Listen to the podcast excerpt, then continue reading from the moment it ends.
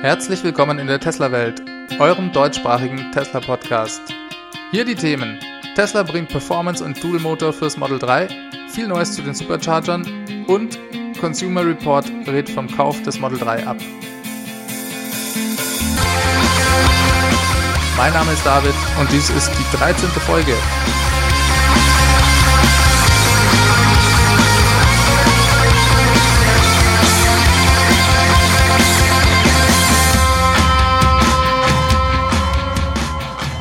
Vielen Dank fürs Einschalten. Ich freue mich, dass ihr am Start seid. In dieser Woche ging es mal wieder richtig rund, was Tesla News angeht.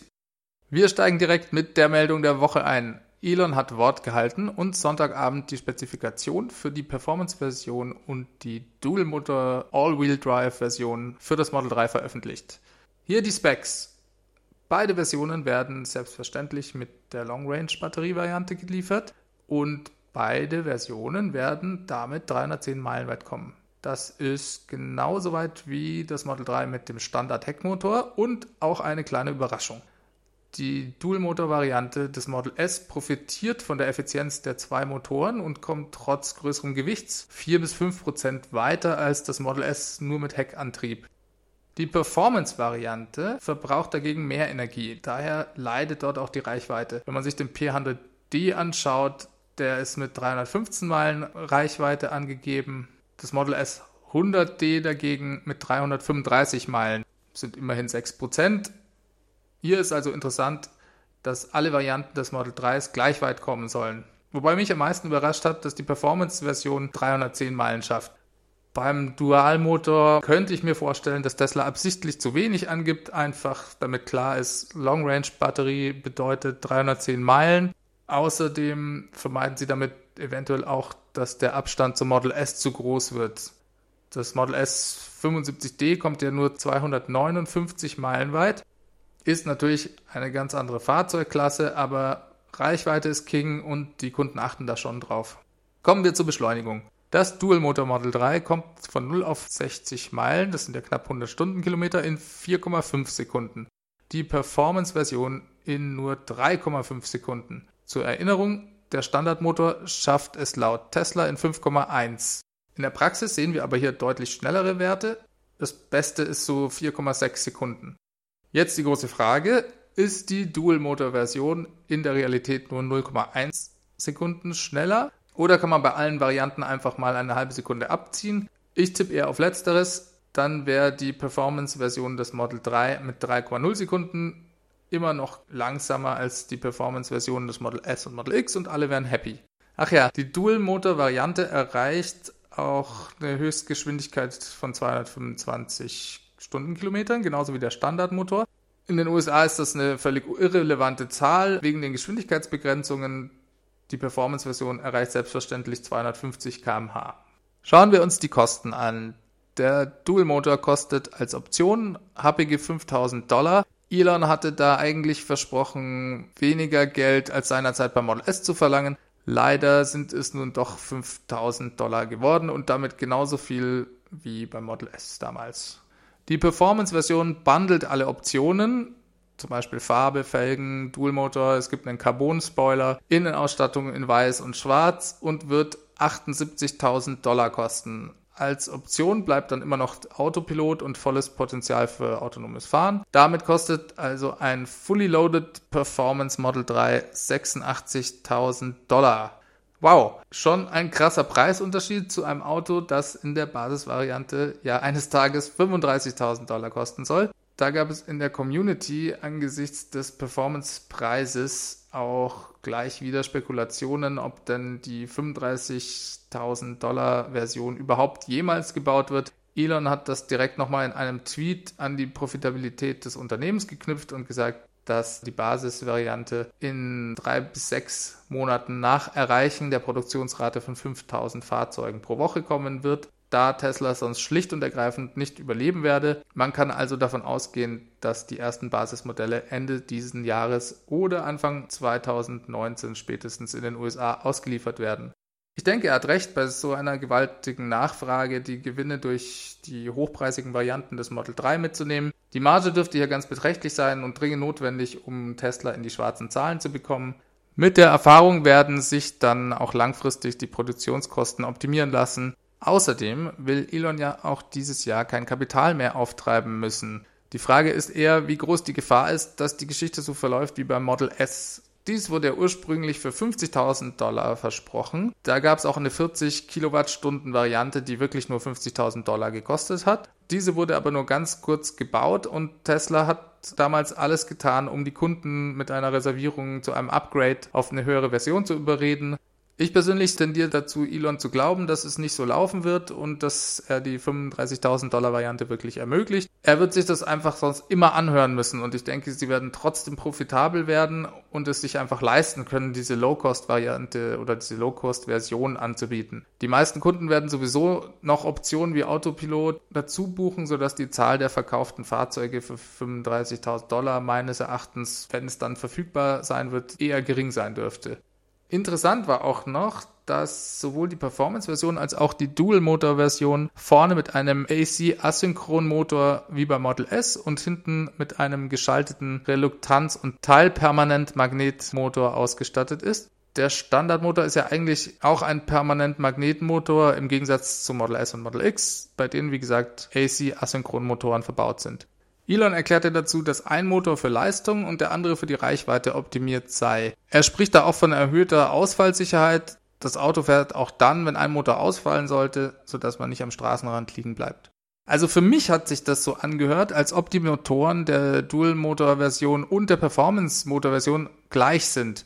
Elon hat noch ein paar potenzielle Unterschiede genannt. Die Performance-Version habe Silicon Carbide Inverters in beiden Motoren und Tesla verbaut hier auf besonders hohe Performance getestete Modelle der Motoren. Also sie werden quasi selektiert.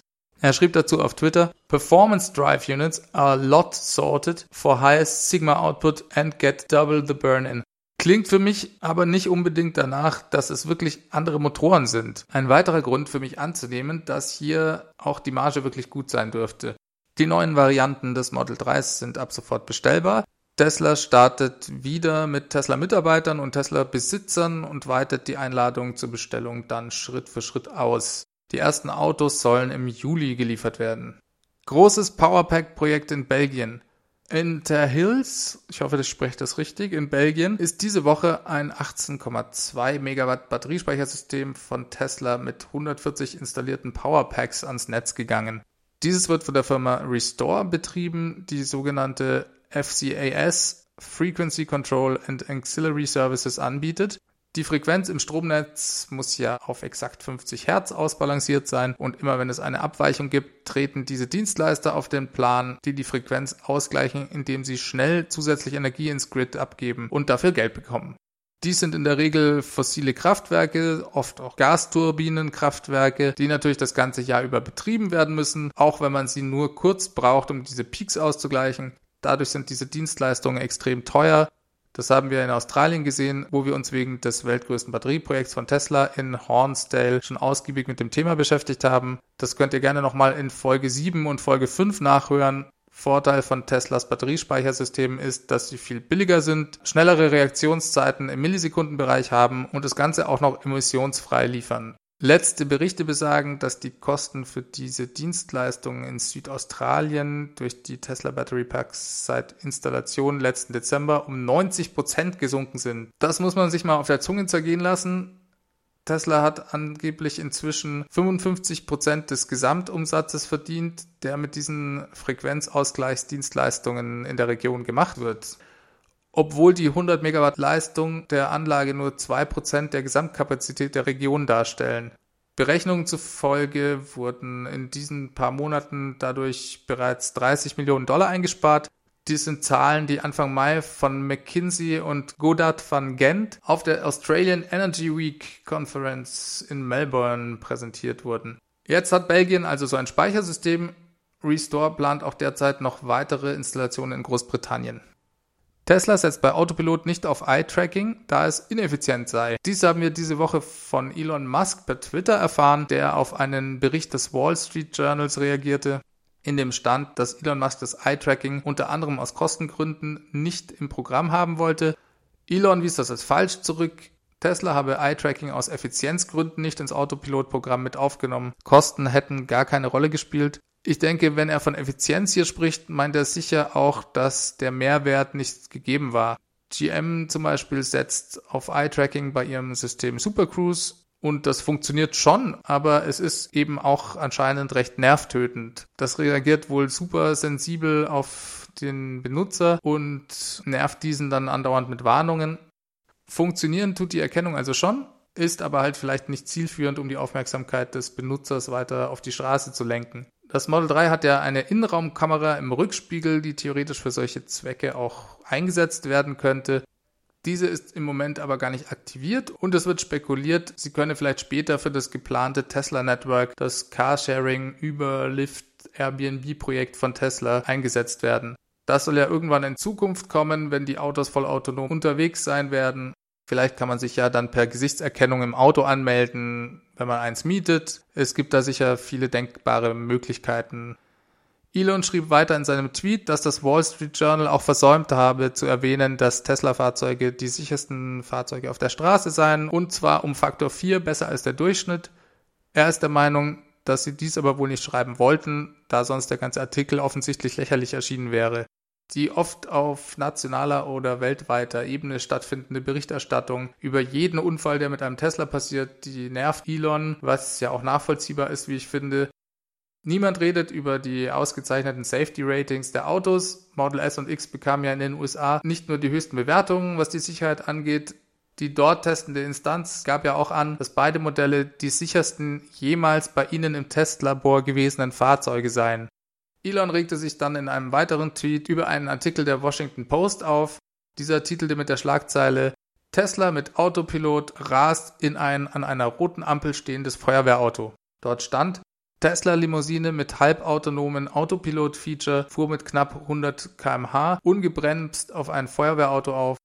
Der zweite Satz ist interessanterweise, die Polizei sagt, es sei bisher ungeklärt, ob Autopilot eingeschaltet war oder nicht. Sie widersprechen ihrer eigenen Schlagzeile also direkt im zweiten Satz und dies zeigt doch sicher sehr deutlich, worum es ihnen eigentlich geht. Die Überschrift ist ja absichtlich doppeldeutig gewählt, da auf Englisch der Satz Tesla with Autopilot slams into truck, stopped at red light halt impliziert, dass Autopilot eingeschaltet war. Es kann aber eben auch bedeuten, dass ein Tesla, der mit dem Autopilot-Feature ausgestattet war, einen Auffahrunfall hatte. Wie dem auch sei, Elon twitterte, dass er es als super verdreht empfinde, dass ein Unfall, bei dem sich der Fahrer oder die Fahrerin einen Knöchel bricht, auf der Titelseite landet und über 40.000 Verkehrstote pro Jahr in den USA keinerlei Berichterstattung bekommen. Weiter sagte er, das Erstaunliche an dem Unfall sei eigentlich, dass der Fahrer bei einem solch ungebremsten Aufprall mit fast 100 kmh mit nur einer Knöchelfraktur davon kam. Ein solcher Aufprall gehe in der Regel tödlich oder eben zumindest mit sehr schweren Verletzungen einher. Und ja, da hat er einfach recht. Bei uns gab es die Woche bei Focus Online einen Artikel, zu dem sich Parallelen in der Art und Weise der Berichterstattung ziehen lassen. Hier war die recht reißerische Schlagzeile Tesla-Unfall mit Thermal Runaway? Fragezeichen. Quasi nicht zu stoppen, Doppelpunkt. Experte erklärt spezielle Gefahren bei Elektroautobränden. Da ging es um einen tödlichen Unfall in der Schweiz, bei dem das Auto in der Folge in Flammen aufging und komplett ausgebrannt ist, wobei ungeklärt war, was den Unfall und den Brand verursachte. Da steht, der tödliche Unfall eines deutschen Tesla-Fahrers in der Schweiz hat erneut Fragen über die Sicherheit von Elektroautos aufgeworfen. Denn es war der zweite tödliche Feuercrash innerhalb weniger Tage. Dann geht der Artikel lustigerweise weiter. Brände von Benzinfahrzeugen passieren nahezu täglich. Doch dort hat man reichlich Erfahrung. Also von meiner Seite an dieser Stelle die Anmerkung, wieso werfen denn zwei Unfälle in wenigen Tagen Fragen auf, wenn Fahrzeuge mit Verbrennungsmotor, Klammer auf, no pun intended, Klammer zu, jeden Tag brennen? Laut Statistiken brennen jeden Tag 500 Autos mit Verbrennungsmotoren in den USA nach Unfällen. Das steht allerhöchstens mal in den Lokalnachrichten, wenn überhaupt. Aber wenn ein Tesla brennt, gibt es reihenweise Schlagzeilen und Berichte über Batteriefeuer. Es geht einfach nur um Klicks und letzten Endes darum, dadurch Werbung zu verkaufen. Tesla verkauft sich halt gut und verkauft sogar schlechte Focus Online Artikel. Ich erspare euch jetzt den Rest. Sie interviewen dann noch einen Batterieexperten, der eigentlich die ganze Zeit sagt, wie gut durchdacht die Tesla Batterietechnik doch sei und dass der Ansatz von Tesla ganz viele kleine Zellen zu haben im Gegensatz zu europäischen E-Autos mit wenigen großen Zellen grundsätzlich einfach vorteilhafter sei bei einem Feuer. Das Schlimme ist halt, dass die Wirkung nicht ausbleibt von so einem Artikel. Sogar meine Schwiegermutter, die sich an Dreck um Autos oder Technik kümmert, spricht mich regelmäßig auf Tesla-Brände und tödliche Unfälle an und hat den Eindruck, dass diese Autos die ganze Zeit abfackeln. Kommen wir zu was Erfreulicherem. Die Model 3 Produktionsrate ist jetzt bei über 3500 Stück pro Woche. Tesla kommt weiterhin gut beim sogenannten Production Ramp, also der Steigerung der Produktionsrate voran. Elon hat in dieser Woche einen Zwischenstand per Twitter veröffentlicht und lässt verlauten, dass inzwischen alle Systeme auf über 500 Einheiten pro Tag kommen. Das wären dann also über 3500 Model 3 pro Woche, die bei Tesla aktuell vom Band laufen. Es schaut also im Moment ganz gut aus, was das gesteckte Ziel von 5000 Einheiten Anfang Juli angeht. Die Tatsache, dass sie jetzt auch die Performance-Version und die Dual-Motor-Version bestellbar machen, zeigt ebenfalls, dass Tesla da Selbstvertrauen hat, was diese Produktionsrate angeht. Tesla hat dann auch gleich die Lieferzeiten bei Neubestellung des Model 3s halbiert. Da waren bisher 12 bis 18 Monate angegeben auf der Webseite. Dies wurde jetzt wirklich drastisch reduziert. Für die Long Range Battery werden jetzt etwa 4 bis 6 Monate angegeben. Für die Dual-Motor-Variante und die Performance-Version sind mit sechs bis neun Monaten Lieferzeit zu rechnen. Die Standardbatterie, die ja aktuell noch gar nicht bestellbar ist, ist mit sechs bis zwölf Monaten Lieferzeit angesetzt. Cool. Das zeigt doch einfach nochmal das Selbstvertrauen, das Tesla in die Steigerung der Produktionsrate hat. BMW sieht sich mit 250.000 elektrifizierten Fahrzeugen als Anführer der Branche.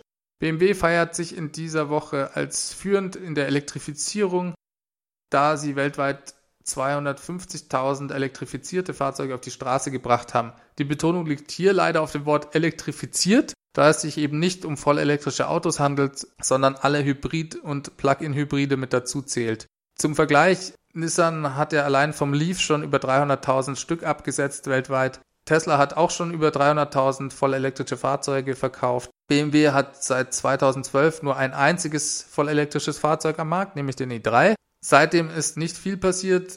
Gut, man könnte sagen, immerhin. Mercedes hat ja derzeit kein einziges elektrisches Fahrzeug am Markt, nachdem sie die elektrische B-Klasse wieder eingestellt haben. So richtig viel besser macht es das aber auch nicht. Und selbst beim i3 sind ja nicht alle voll elektrisch, denn den i3 gibt es ja auch mit einem Range Extender was ihn technisch zu einem Plug-in-Hybrid macht. Daher stellt sich für mich die Frage, ob man sich da wirklich feiern sollte. Für mich ist das eher ein Armutszeugnis. Der i3 war ja 2012 wirklich ein innovatives Fahrzeug und BMW hat da wirklich einen Vorsprung. Jetzt bringen sie, wie alle anderen, mit Ach und Krach zwei voll elektrische Autos in den nächsten zwei Jahren auf den Markt. 2019 gibt's ja den e-Mini und 2020 den iX3, also das SUV. Es schaut also im Moment nicht so aus, dass sie da ganz vorne mit dabei sind. Ich freue mich aber, dass sie da zumindest jetzt ein bisschen aufgewacht zu sein scheinen und hoffe auf spannende Modelle aus München. Das IIHS veröffentlicht erste Ergebnisse zur Model 3 Sicherheitstests. Das ist das Insurance Institute for Highway Safety in den USA dieses testet nach Markteinführung Autos auf Herz und Nieren und vergibt im Anschluss eine unabhängige und daher als sehr wichtig erachtete Sicherheitsbewertung. Es gibt in den USA da verschiedene Institutionen, die solche unabhängigen Tests durchführen. Eine andere ist zum Beispiel die NHTSA, die ist vielleicht auch schon ein Begriff. Das ist die US-Verkehrsaufsicht. Nachdem diese Model S und X als sicherste Fahrzeuge bewertet hat, die jemals von ihnen getestet wurden, versucht Tesla jetzt eben auch dasselbe mit dem Model 3 zu erreichen. Die Crash-Tests sind noch nicht alle abgeschlossen, aber das IIHS hat jetzt trotzdem schon mal ein Teilergebnis veröffentlicht. Und zwar ging es da um die Frontkollisionsvermeidung und Scheinwerfertests. Das Model 3 erhält dort die Auszeichnung Superior Rating for Front Crash Prevention, also ein überlegenes Testergebnis, was nicht sonderlich verwundert, da es ja dasselbe System hat wie das Model S und das Model X bei den Scheinwerfern muss Tesla aber noch nachbessern. Da wird das Model 3 nur als akzeptabel eingestuft. Besonders im rechten Bereich des Sichtfelds beim Abblendlicht sieht da das IIHS noch Verbesserungsbedarf. Jetzt muss man wissen, das IIHS gilt da aber auch als besonders streng, was diese Scheinwerfertests angeht. Aber ja, das sollten sie ja auch sein. Und Tesla kann aber eben auch noch nachbessern und ein Update des Tests dann in ein paar Wochen oder Monaten beantragen. Model S Performance Version bekommt belüftete Sitze und schwarze Arachnite Felgen. Nach den Updates aus der letzten Woche hat sich da schon wieder was bei Model S getan. Diesmal ist allerdings nur die Performance Version betroffen. Diese gibt es ab sofort mit schwarzen Arachnite-Felgen zu bestellen. Diese dürften euch ja bereits aus dem Kundenwerben Kunden Referral Programm von Tesla als Preis bekannt sein, den man dort gewinnen kann. Für vier bis fünf geworbene Model S oder X Kunden gab es diese Felgen dann als Preis in Silber oder Dunkelgrau. Jetzt gibt es also eine schwarze Version, die dem Model S P100D vorbehalten ist. Sie kann für 4.500 Dollar in den USA und für 4.700 Euro bei uns als Option hinzugebucht werden. Des Weiteren führt Tesla beim P100D Model S und X auch wieder belüftete Sitze ein. Die hat es ja schon mal gegeben und wurden aber vor einem Jahr eingestellt. Da hatten sich auch mehrere Tesla-Besitzer beschwert, dass sie eigentlich nichts von der Belüftung merken würden.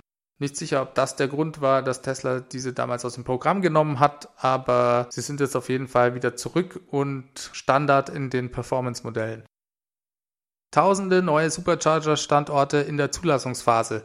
Ich hatte euch ja letzte Woche bereits ein Update zum Supercharger-Netzwerk gegeben. Es gibt laut supercharger.info Stand heute 1253 Supercharger-Standorte weltweit und rund zusätzlich 50 in der sogenannten Permit-Phase, also in der Phase, in der Bauanträge gestellt werden und auf die Freigabe der örtlichen Behörden für den Bau gewartet wird. Diese Phase dauert zum Teil recht lange. Es gibt vereinzelt Projekte, die seit fast anderthalb Jahren in diesem Status sind. Diese Woche gab es dazu einen ziemlich unglaublichen Tweet von Elon, der meinte, dass es zeitnah ein Update der Supercharger-Karte mit tausenden neuer Supercharger-Standorte in der Permit-Phase gebe. Wie gesagt, im Moment sind es nur knapp 50 und er spricht eindeutig von Standorten und nicht Ladepunkten. Nachdem er den Plural verwendet, müssten das ja dann eigentlich über 2000 Stück sein.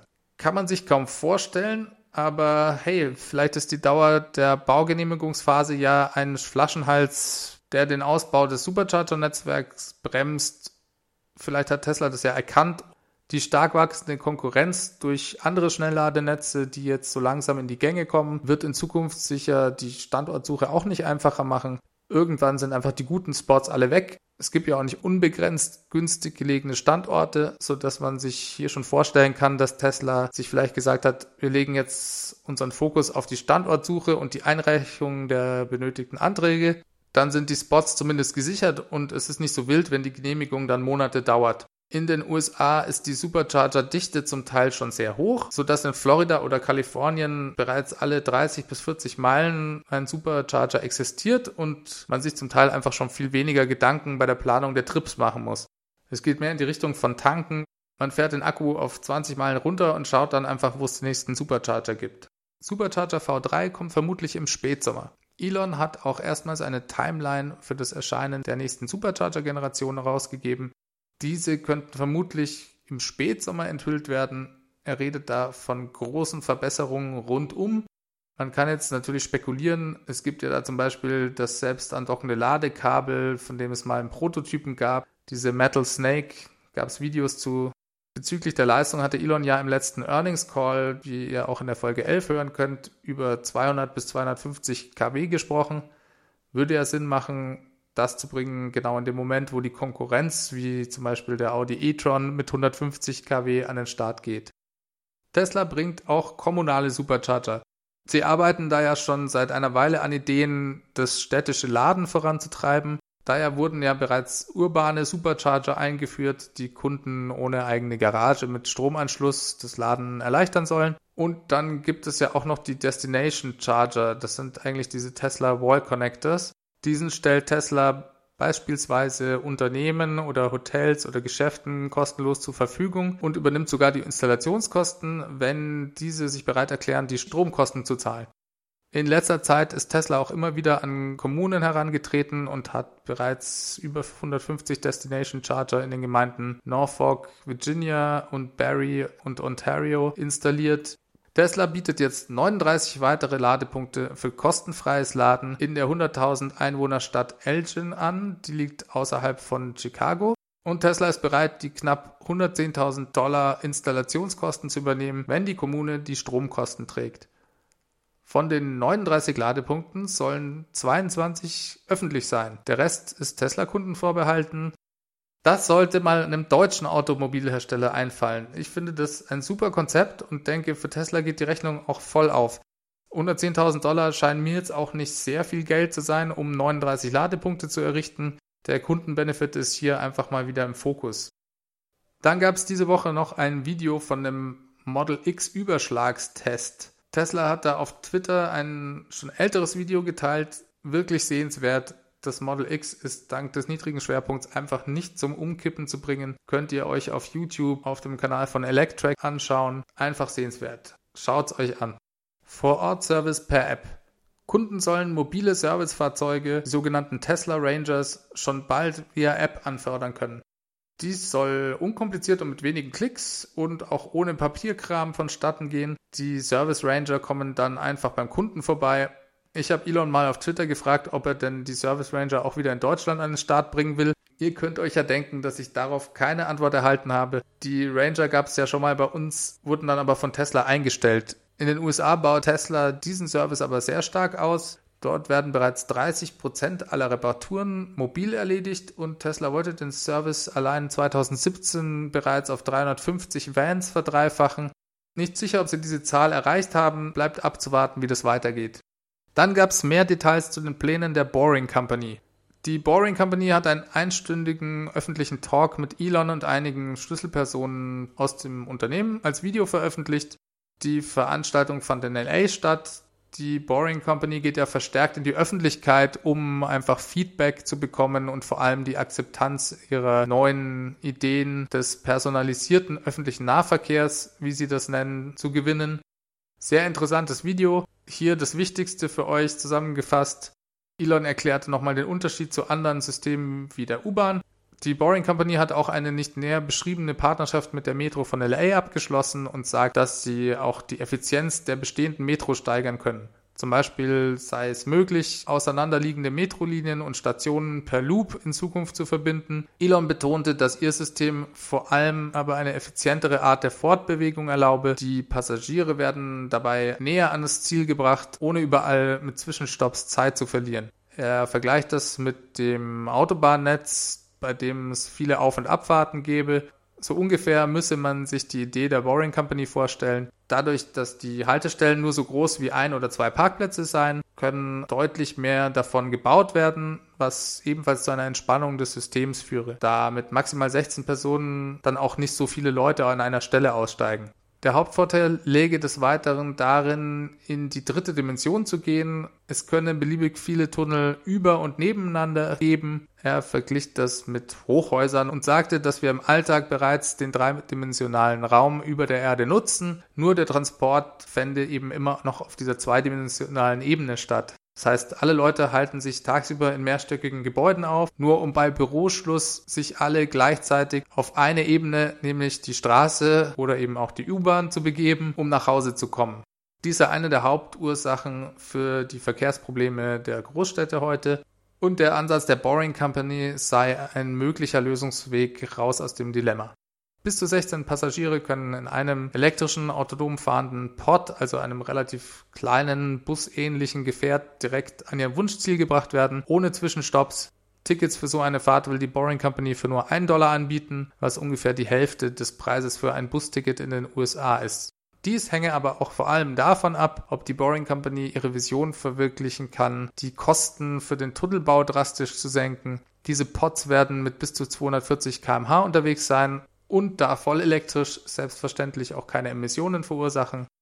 Die Boring Company hat ja eigentlich gar keine Erfahrung mit Tunnelbau. Es handelt sich einfach nur um einen Haufen von Ingenieuren, viele davon von SpaceX, also Raketeningenieure Und das ist vielleicht auch einfach ein Vorteil, da sie ganz unbedarft und nicht vorbelastet an die Sache rangehen können und sich neue Lösungswege erarbeiten, auf die jemand, der aus der Industrie kommt, gar nicht kommen würde. Und sie ändern da wirklich alles. Die Grabungsmaschinen und die Wegen zum Abtransport des Gesteins sowie der Anlieferung des Materials funktionieren alle voll elektrisch mit Model 3 Motoren und Tesla Battery Packs Daher brauche man auch gar keine langen, teuren Stromkabel, um die Maschinen zu betreiben. Es gäbe keinerlei Abgase, die teuer abgeführt werden müssen. Die teure Entsorgung und Abtransport des Gesteins, die bis zu 15 Prozent des gesamten Tunnelbaupreises bemessen können, die lösen sie, indem sie daraus mit etwas Beton und sehr viel Druck Mauersteine pressen. Diese können verkauft und zum Häuserbau verwendet werden. Es gibt da also ganz viele neue Ideen.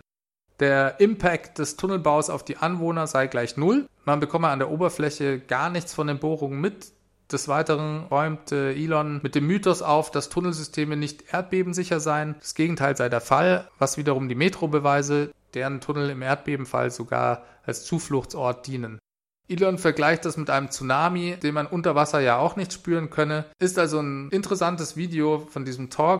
Eine weitere Branche, die sich durch Innovation drastisch verändern könnte. Das macht für mich die Faszination an Elon Musk aus, dass er immer wieder mit radikal neuen Ideen kommt und diese dann durchzieht.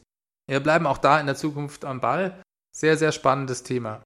Elektroautos senken Stress beim Fahren. Eine Studie an der Universität von York hat sich mal die Gehirnaktivität von Fahrern elektrischer Fahrzeuge genauer angeschaut. Dazu haben sie in London fahrende elektrische schwarze Cabbies hergenommen und Testfahrer zum Vergleich in den älteren Varianten mit Dieselmotor fahren lassen. Alle Testpersonen sagten, dass sie in einem Elektroauto entspannter unterwegs wären. Die Gehirnströme zeigten interessanterweise eine höhere Aktivität der Beta-Hirnwellen, was auf eine höhere Konzentration der Testpersonen hinweist. Die Studie kam also zu dem Schluss, dass Fahrer von EVs ruhiger, konzentrierter und glücklicher unterwegs seien. Eine Beobachtung, die die meisten von euch EV-Fahrern sicherlich auch teilen können. Tesla schließt Lithium-Deal in Australien. Da hat Tesla einen Abnahmevertrag für Lithium mit dem australischen Unternehmen Kidman Resources Limited unterzeichnet. Die hängen in einem Joint Venture mit dem chilenischen Chemiekonzern SQM zusammen. Elon war zu Beginn des Jahres in Chile und es gab dort anscheinend auch Gespräche mit SQM. Viel ist zu dem Deal jetzt nicht bekannt. Der Vertrag wurde zunächst auf eine Laufzeit von drei Jahren geschlossen und garantiert Lithiumhydroxid zur Batterieherstellung zu einem Festpreis. Des Weiteren erhält er zwei Optionen mit einer Laufzeit von drei Jahren, was vermutlich einfach bedeutet, dass Tesla zweimal den Vertrag verlängern kann. Laut Kidman Resources macht das Volumen knapp 25 Prozent ihrer Förderkapazität in Australien aus. Der Vertrag gilt ab sofort. In Zukunft wäre Lithium aus Australien sicherlich für die neue Gigafactory in China interessant. Allerdings muss die ja auch erstmal gebaut werden.